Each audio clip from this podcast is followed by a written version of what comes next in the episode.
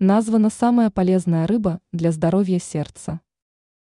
Рыба – полезный продукт, который должен быть в постоянном рационе по той причине, что содержит массу полезных элементов. Особую пользу принесет лосось, в котором много омега-3 жирных кислот.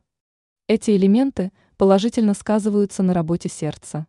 Об этом рассказала диетолог Марият Мухина в беседе с представителями издания «Москва-24». Доктор также отметила, что омега-3 жирные кислоты защищают от тромбоза, разжижают кровь, положительно влияют на уровень холестерина. Но это не все плюсы. Нужно также добавить, что эти элементы предотвращают ишемические болезни сердца, инфаркт.